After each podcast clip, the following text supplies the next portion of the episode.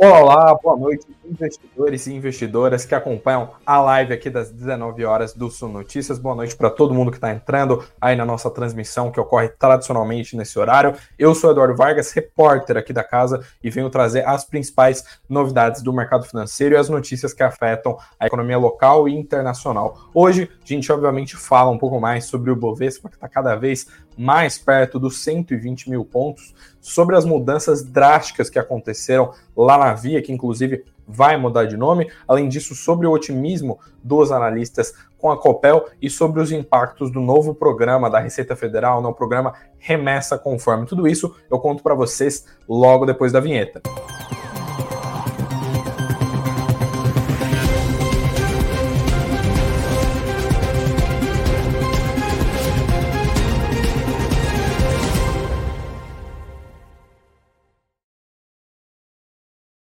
Olá, boa noite aí, boa noite para todo mundo que está entrando logo nesses primeiros minutos de live. Boa noite para Nancy, para o Edson, para a Rosa, para os dois aí que são presença marcada aí nas nossas lives. Presença, uh, boa noite aí para a Cristina, para o Vitor, para todo mundo que está entrando logo nesses primeiros minutinhos, porque hoje em dia tá, uh, hoje dia foi bem movimentado aqui no mercado. A gente teve inflação sendo julgada lá, lá nos Estados Unidos. Além disso, o Ibovespa subiu. Hoje subiu um pouquinho menos que os outros dias, mas cada, cada vez aí mais próximo dos 120 mil pontos, mostrando aí um certo otimismo aí para o índice daqui para o final do ano. Além disso, a gente teve bastante mudanças na Via desde o que foi comunicado ontem à noite, né? Hoje as ações da Via, inclusive, entraram em leilão e a gente também teve um pregão aí bem movimentado por outros fatores. Tudo isso eu vou contar para vocês na live de hoje, na nossa tradicional live das 19 horas, terceira live da semana. Ainda temos mais duas aí para fechar essa semana aí do mês de setembro.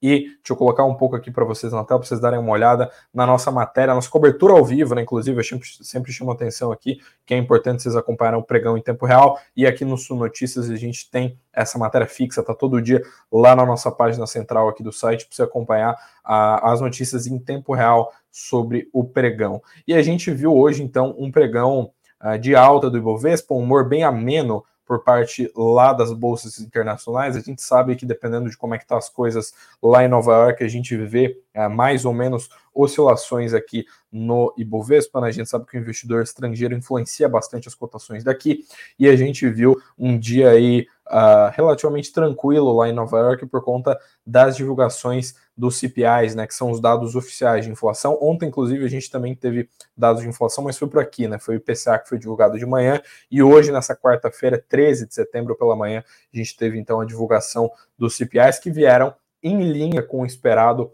lá nos Estados Unidos e a gente viu aí também alguns fatores internos aí corroborando uma alta do Ibovespa. O Ibovespa então fechou o pregão em 0,18% de alta aí no intradia e fechou aí aos 118.175 pontos e o índice chegou a operar aí aos 119 mil pontos uh, durante o intradia, então cada vez mais a gente chegando próximo desse patamar. E hoje o pregão teve bastante movimentação, teve volume financeiro aí de 35 bilhões de reais aí. E como eu falei para vocês, a sessão então foi bem marcada aí por essa questão do da divulgação dos CPIs lá fora e vamos dar uma olhadinha em como é que está o mapa dos ativos, porque hoje o dia foi bem misto, né? A gente teve Vale e Petrobras caindo, mas os bancos subiram. Por outro lado, o Banco do Brasil caiu meio isolado, VEG subiu consideravelmente, né? Então a gente vê aqui 0,4% de queda na Vale, 1,3% de retração na Petrobras. Enquanto isso, Itaú subiu 0,3%,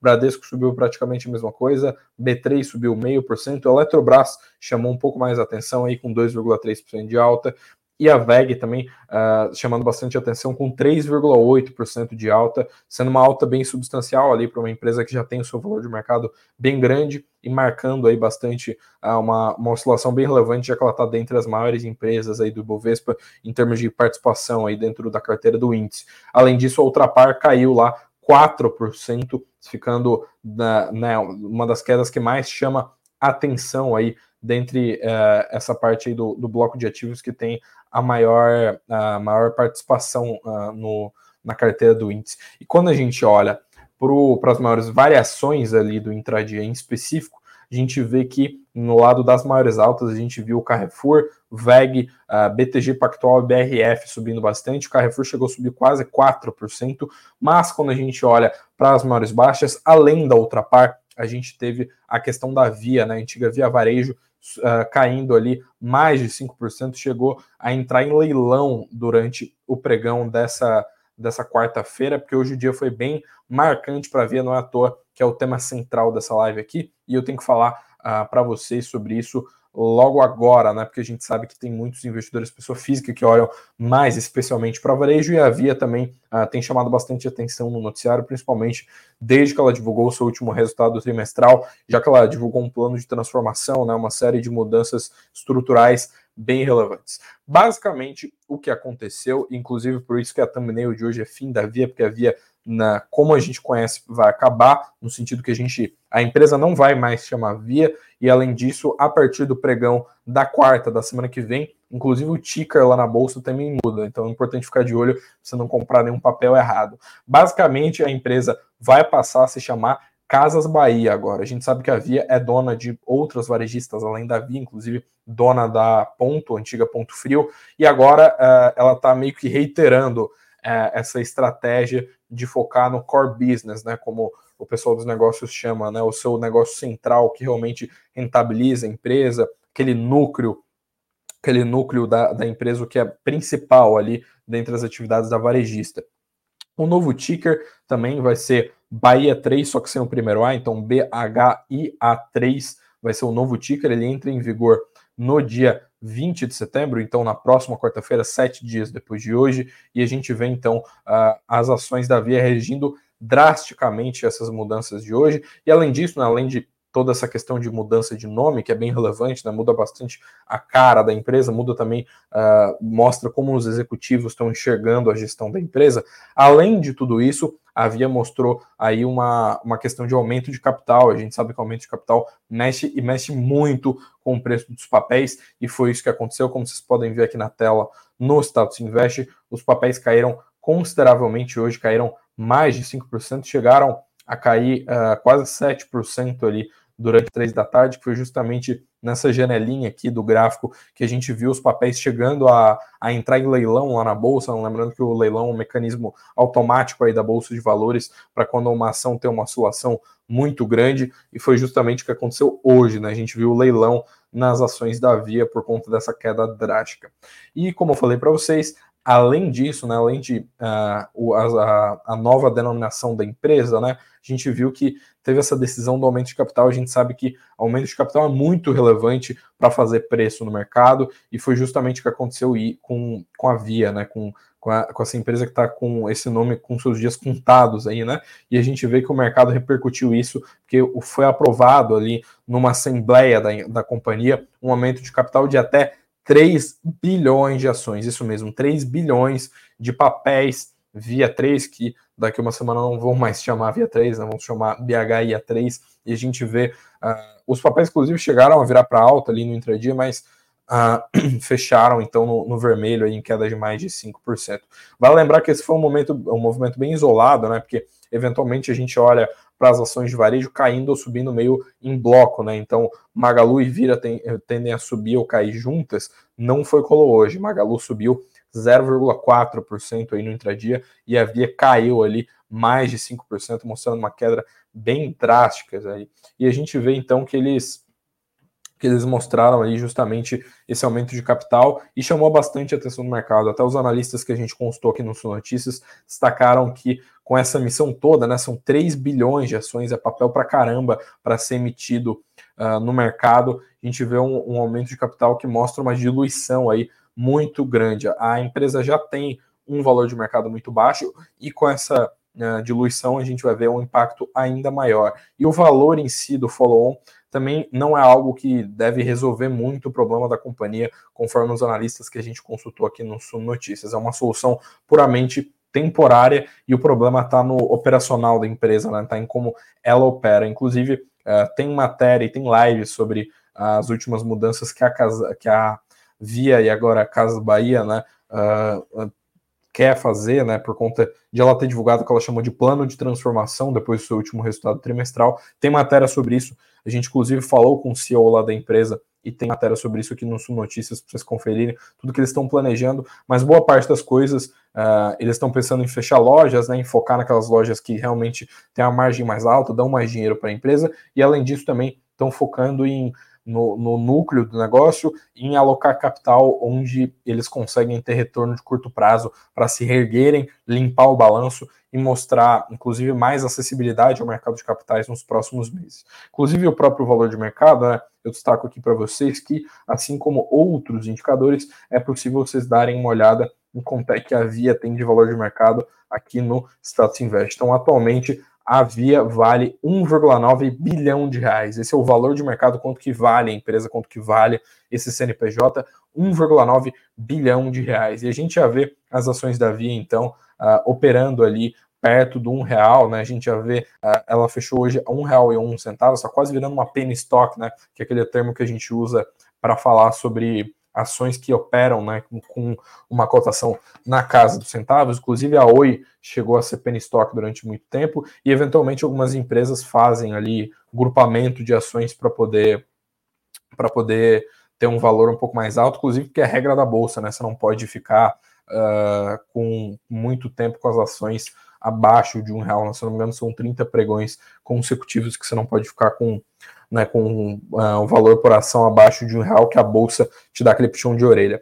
E a gente vê então o, essas mudanças drásticas na via. Eu trago para vocês mais novidades nas próximas, nas próximas lives, que a gente deve ver mais novidades com isso. Até quarta-feira deve ter mais mudança sobre como é que estão as ações da via. A gente deve ver o mercado reagir ainda mais sobre isso nos próximos dias, né, nos próximos pregões, né, por conta desse aumento de capital que é bem grande, a gente ainda vai ver ele ser executado e eventualmente havia uh, até abaixo de um real, né, como eu falei para vocês. pessoal, inclusive, dando sugestões aí, fazendo para o Silvio, inclusive, boa noite, Silvio, aí, que não, uh, não dei boa noite para ele logo no início da live. Boa noite para o pessoal falando que, sugerindo agrupamento de ações. Pois é, talvez seja o que a gente veja, né? A ERB chegou a fazer um agrupamento de ações de 30 para 1 e a gente vai ver como é que vai ficar aí essa questão societária, né? Se a gente vai ver então um grupamento de ações, qual, qual, quais que vão ser, né? As próximas soluções que a gestão da Via vai apresentar para o mercado.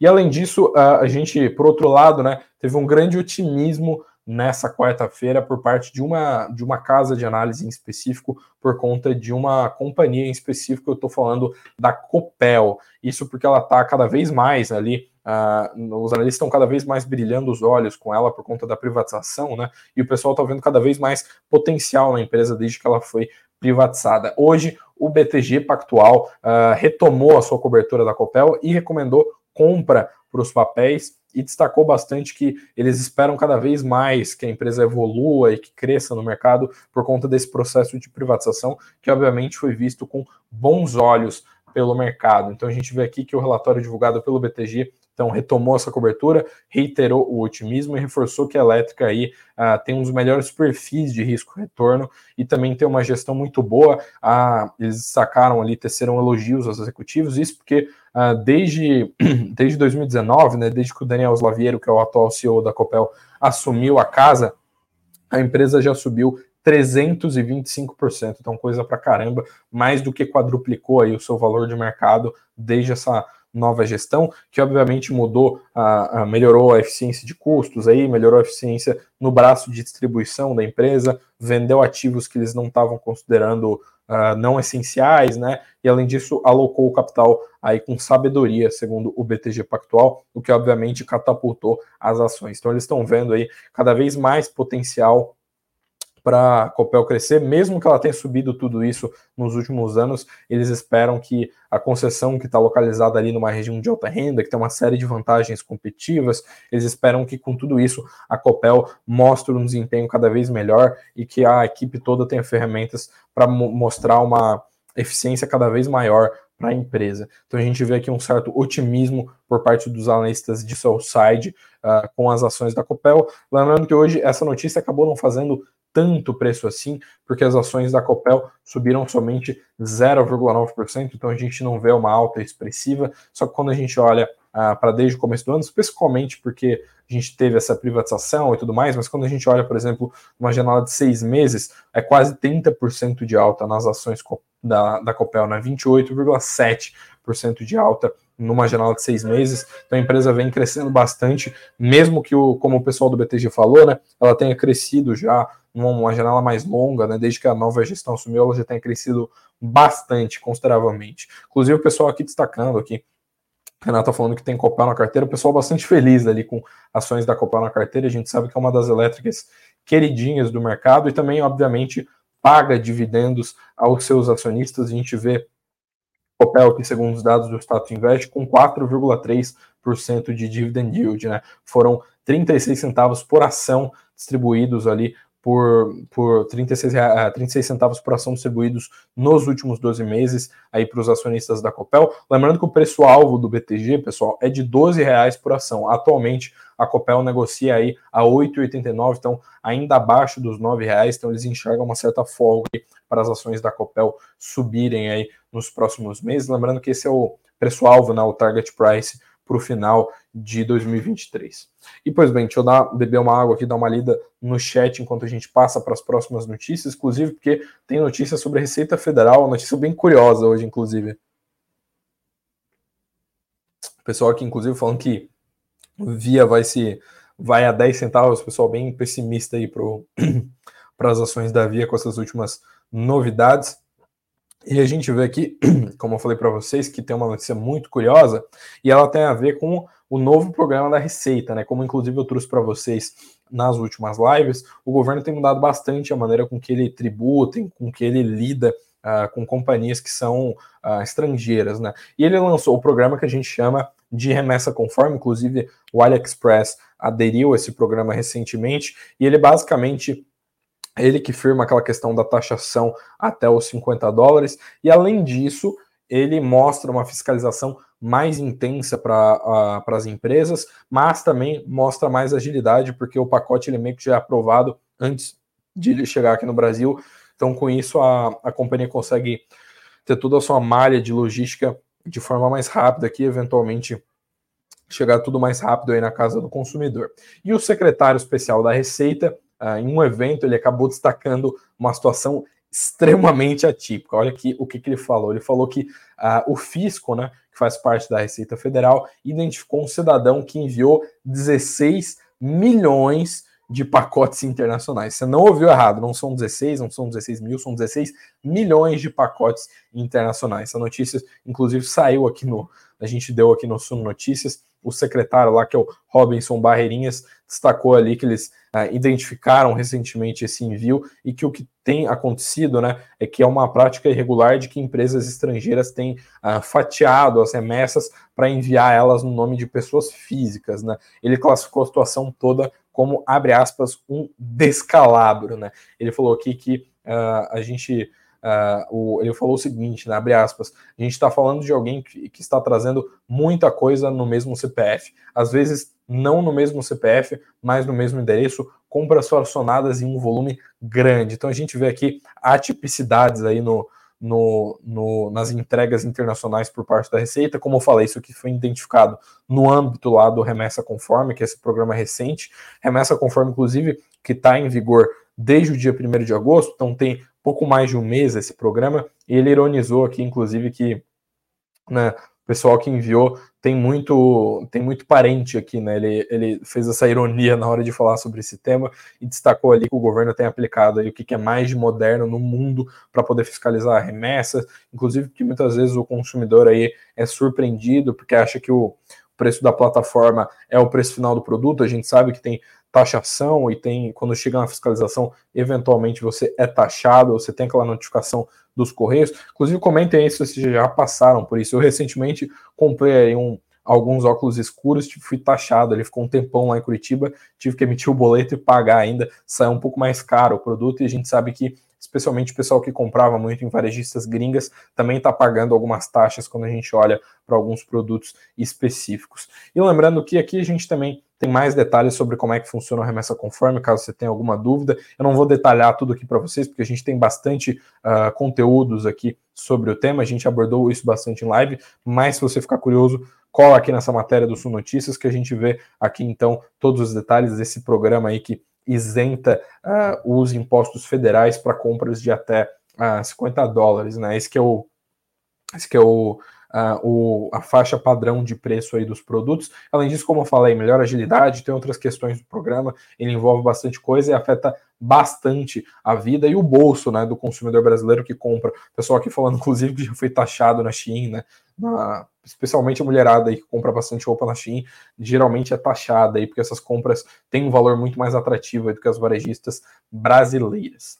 E antes de eu passar para outras notícias, que inclusive hoje tem bastante política e economia no noticiário, mas eu tenho que falar de FIIs rapidamente, porque hoje a gente tem duas, uma novidade e outra é uma, uma, um tema que eu já tenho abordado aqui na live, que é justamente fundos imobiliários. Né? A primeira não tão novidade, né? mas é a questão do Fee Experience, que eu já comento para vocês aqui. Se vocês são investidores de FIIs, não percam esse evento. As vagas uh, presenciais, né? o evento vai rolar lá no dia uh, 21 de setembro, lá na sede da Bolsa de Valores de São Paulo, na sede da B3, as vagas presenciais já esgotaram, então infelizmente não tem mais como vocês uh, comprarem ingresso, mas tem como vocês uh, comprarem ingresso para assistir online né? evento. Uh, ele é muito importante, ele traz os principais nomes de gestores de FIIs do Brasil, tem um network muito grande, várias oportunidades aí para você ver as melhores uh, oportunidades de mercado e, além disso, ter um networking sobre fundos imobiliários. E além disso, tem uma marca recente que foi ultrapassada por parte aqui dos fundos da Suno, fundos da Suno Asset, que recentemente ultrapassou aí 150 mil cotistas. Suno Asset que tem dois anos aí de existência e uh, em só nesses dois anos a gente viu uh, eles chegando a 150 mil cotistas. Lembrando que tem fundo para caramba aqui na casa, tem fundo para todos os públicos, tem o SNCI, que é o fundo de papel aqui da Suno, a gente tem um Fund of Funds, que é o SNFF 11, tem um fundo de energia limpa, tem Fiagro, né, que é o SNAG, o SNCI e o SNAG, como vocês devem saber, são os principais fundos aqui da casa, né? São os fundos que têm mais cotistas. O SNAG, inclusive, tem pagado muitos dividendos aos seus cotistas nos últimos meses, né? Tem mostrado um dividend yield bem alto. E além disso, a gente vê que a gente tem um track record, né? Uma toda uma uh, um histórico ali de bom pagamento de dividendos para a maioria dos fundos e também para uh, com todo um histórico de transparência, já que a Suno Asset investe bastante em ter relatórios interativos, ter uma série de recursos para manter você que é cotista mais informado ali sobre o tema. E falando sobre o, sobre o fechamento do IFIX, a gente viu então o IFIX fechar em queda de 0,27% no intradia dessa quarta-feira, dia 13 de setembro, então a gente viu o IFIX fechar aí a 3.216 pontos, né? E só comentando com vocês que a gente tem a nossa ferramenta aqui do, do, do Suno Analítica para fundos imobiliários e a gente consegue ver, inclusive, quais que são os fundos que estão pagando dividendos. Tem essa ferramenta aqui que é muito boa, você consegue ver quais que foram, inclusive, as maiores altas, como a gente vê aqui, o fundo de 20 logística foi a maior alta de hoje, 1,8% de alta, e no lado das quedas, o fundo da hectare, né, o HCTR11, caiu 8%, teve uma queda drástica no pregão dessa quarta. Além disso, o Iridium e o DEVA11, que tão, são dois fundos também bem relevantes, caíram uh, ah, 3,4% e 5,4%. E também a gente viu o SNFF11, que é aqui da casa, aqui da Suno, dentre as cinco maiores altas, com 1,3% de variação no intradia. E lembrando que se você é investidor de FIIs, obviamente você olha bastante para dividendos. Aqui no Suno Analytics a gente tem todo o calendário de dividendos. Então hoje, por exemplo, a gente vem, a gente vê pagamento de dividendos aí para o CRFF11, para o CXRI11, para o fundo Eldorado, vários outros fundos pagando dividendos hoje. Você consegue uh, dar uma olhada em uh, todos os pagamentos de proventos. E além disso, né, além dos proventos, tem os comunicados aqui dos fundos. Então, quando tem relatório gerencial, qualquer outra informação que seja relevante para você, que é cotista, ela vai estar tá aqui nessa ferramenta. Ela é muito útil para você que é investidor de fundos imobiliários. E como a Renata aqui comentou, o HCTR11 realmente derrubou o IFIX, lembrando que os fundos imobiliários tendem a ter aí uma uh, variações de modo geral um pouco mais brandas, né? Não caem tanto como ações, não tem tanta aquela volatilidade, mas o HCTR11 aí afundou 8% no intradia dessa quarta-feira. E bora voltar para o noticiário de economia, política, de ações, porque teve uma notícia, mais uma notícia né, sobre FGTS nessa quarta-feira. A gente sabe que o governo está bem uh, esforçado em mudar a regra do FGTS e o ministro do Trabalho acabou de dar uma declaração falando que o saque aniversário, abre aspas, fragilizou o FGTS. A gente sabe que os esforços do governo, uh, pessoal, eles estão sendo para permitir que o trabalhador saque o dinheiro do FGTS, mesmo que ele esteja na modalidade saque aniversário, nessa modalidade que basicamente você consegue sacar uma fatia do seu FGTS no seu mês de aniversário. Só que quando você faz isso, atualmente, segundo as regras atuais, você não consegue sacar grana do FGTS caso você seja demitido, por exemplo. E agora o governo está nos esforços ali para conseguir mudar essa regra. E segundo o ministro do Trabalho do governo Lula, né, que é o Luiz Marinho, uh, você, uh, o fundo teve uma fragilidade, ele fragilizou investimentos e eles estão discutindo aí subsídios e outras medidas ali uh, acerca do saque aniversário. Lembrando que o ministro falou que eles não estão discutindo o fim desse, dessa modalidade do saque aniversário, mas eles estão uh, encaminhando para o Congresso uma questão ali que permite para o trabalhador sacar essa grana com, né, com mesmo que ele tenha optado ali pelo saque aniversário para essa modalidade que faz com que você saque uma fatia do fundo quando você uh, tiver no seu mês de aniversário. E bora olhar como é que os mercados fecharam lá fora. Como falei para vocês, hoje foi dia de CPIs lá nos Estados Unidos e isso influenciou bastante os mercados daqui. E as bolsas lá ficaram meio mistas, mas quase tudo fechou bem estável, né? A gente viu os CPIs, né, os indicadores de inflação dos Estados Unidos ficarem bem bem em linha com o que o mercado estava projetando, então a gente não viu nada fora da curva, a gente sabe que o mercado gosta mesmo de certeza, gosta de uh, gosta de quando as coisas vêm dentro das projeções, e o Dow Jones fechou no 0 a 0 hoje, fechou no, uh, no 0 a 0 uh, ah, no, no fechamento de mercado de hoje, e além disso o S&P aí subiu 0,12% e a Nasdaq subiu 0,3%.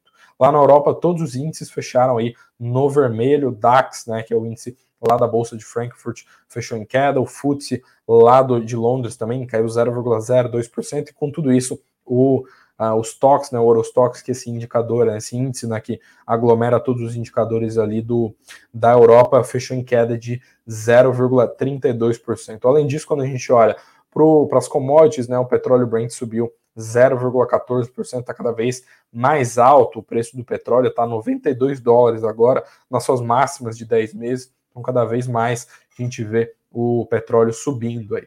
E além disso, quando a gente olha, obviamente, para os indicadores, como eu falei para vocês, o grande destaque de hoje, a gente teve PIB do Reino Unido, outros indicadores, mas o grande destaque foram os CPIs, né? A gente viu o CPI de agosto subir 0,6% nessa variação na inflação dos Estados Unidos, ficou exatamente em linha com as projeções do consenso de mercado. Com isso, o CPI anual lá dos Estados Unidos ficou um pouquinho acima do esperado, ficou 3,7%, as projeções de mercado eram aí de 3,6%.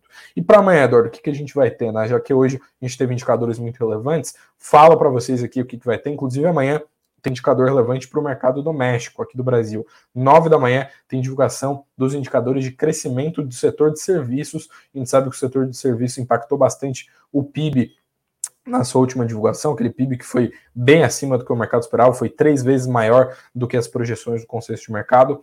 E além disso, pouco mais tarde, nove e meia da manhã, a gente tem os pedidos iniciais por seguro-desemprego lá nos Estados Unidos e o IPP lá dos lá dos Estados Unidos também, que é o indicador que mede a inflação produtor. A gente sabe que esse indicador deve ter um impacto um pouquinho menor no, nos mercados, já que a gente já teve a divulgação dos CPIs hoje. E além disso, a gente tem as divulgações ali do balanço patrimonial do Fed 5 e meia da tarde e vendas no varejo que vão ser divulgadas também nos Estados Unidos e também vai rolar vendas no varejo da China, no caso às 11 da noite, no final do dia, e a gente deve ter então mais dados sobre como é que está a economia chinesa, que inclusive teve deflação aí pela primeira vez desde 2021, recentemente, está com os problemas econômicos, então é importante seguir com China no radar.